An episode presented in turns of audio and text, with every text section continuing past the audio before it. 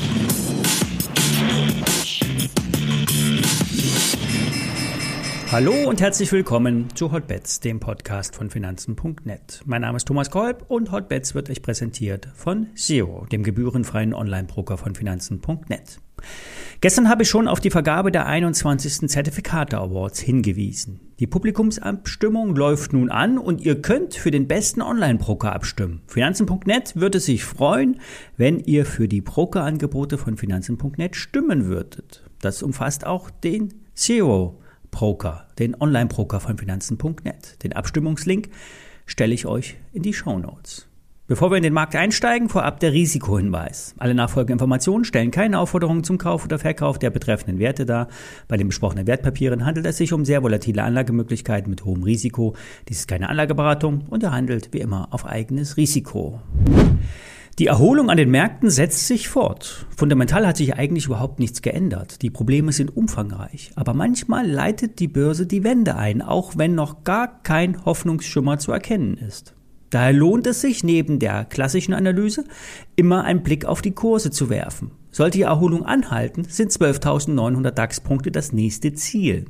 Gefährdet wird die Erholung erst mit einem Schlusskurs unter der Marke von 12.390. Als Vorwarnstufe dient die Marke von 12.600 DAX-Punkten. Einige US-Banken erkennen nun die Chance auf eine Bärenmarktrallye. Die könnte den S&P 500 sogar über die Marke von 4000 Punkten tragen. Wer ein bisschen auch auf die Fibonacci-Zahlen schaut, erwartet eine 23,6-prozentige Erholung als Mindestmaß. Erst darüber ist der Aufschwung stabil.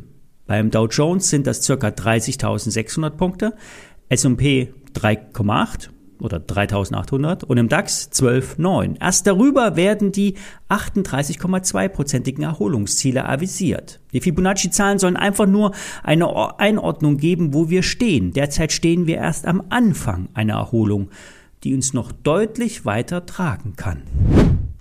Steigen wir in die Einzelwerte ein. Ich hatte vor ein paar Wochen die Gesco-Aktie vorgestellt. Der Wert wurde mir von einem Nebenwerteexperten ans Herz gelegt. Für den versierten Journalisten ein Top-Pick aus der Szene. Bereits im Sommer hatte sich der Gesco-Vorstand zuversichtlich geäußert. Der Umsatz aller Beteiligungen soll bei etwas unter 600 Millionen Euro liegen. Das Ergebnis wurde mit etwas mehr als 30 Millionen Euro angegeben, im Best Case. Und diese Spanne wurde nun kürzlich angehoben.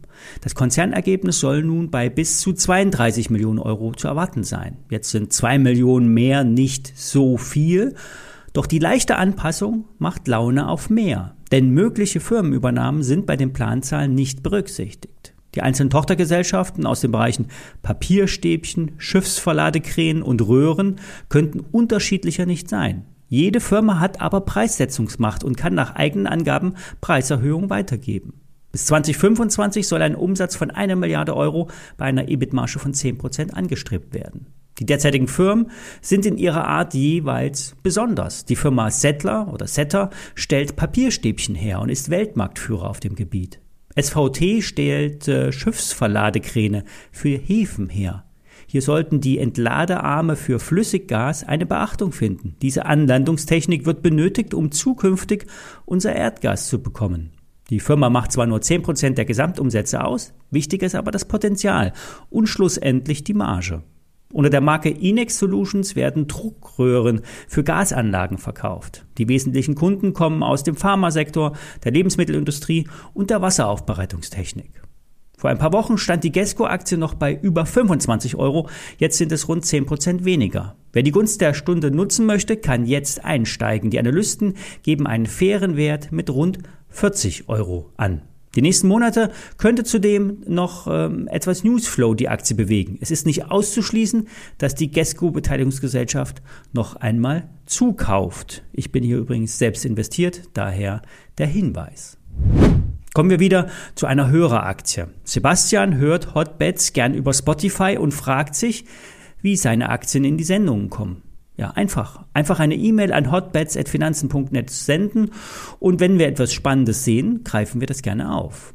In dem Fall geht es um die Lkw-Tochter des Volkswagen-Konzerns Traton. Die Aktie hat sich von der Spitze bei 28 Euro mehr als halbiert. Ein Grund sind die Kriegsauswirkungen. Das Russlandgeschäft wird an lokale Partner verkauft. Wahrscheinlich ist der Preis mehr als mies. Im Kern geht es um die Vertriebsgesellschaften von MAN und Scania. Der Deal muss zudem noch von der russischen Behörde genehmigt werden. Wie hoch dann der Auszahlungsbetrag nach der Rubelumrechnung schlussendlich noch sein wird, bleibt unklar. Auf jeden Fall äh, darf man auf einen fairen Deal nicht hoffen. Beim Blick auf die Zahlen sind die Aussichten aber äh, gar nicht mal so schlecht, zumindest äh, was die Zukunft betrifft. Zwar wird auch die Konjunkturabkühlung auf das operative Geschäft Auswirkungen haben, doch die Nachfrage nach Nutzfahrzeugen, vor allen Dingen aus dem Elektrobereich, sollte stabil bleiben. Aufgrund der Lieferengpässe wurden auch äh, bei den Zulieferern wurden auch bestimmte Bestellungen nicht abgearbeitet und dieser Bestellstau muss nun erst einmal ausgeliefert werden, so wie in der ganzen Automobilindustrie. Zudem sind die Preise hoch, beziehungsweise die gestiegenen Kosten können auch weitergegeben werden. Inflation muss also nicht für alle schlecht sein. Die UBS schätzt die Aktie mit einem Kursziel von 20 Euro ein. Goldman sagt 17 Euro. JP Morgan legt den höchsten Wert mit 21 Euro an. Aktuell steht Traton bei 12,80 Euro. Hier ist also noch genügend Luft nach oben. Soweit für heute. Ich melde mich morgen wieder. Bis dahin.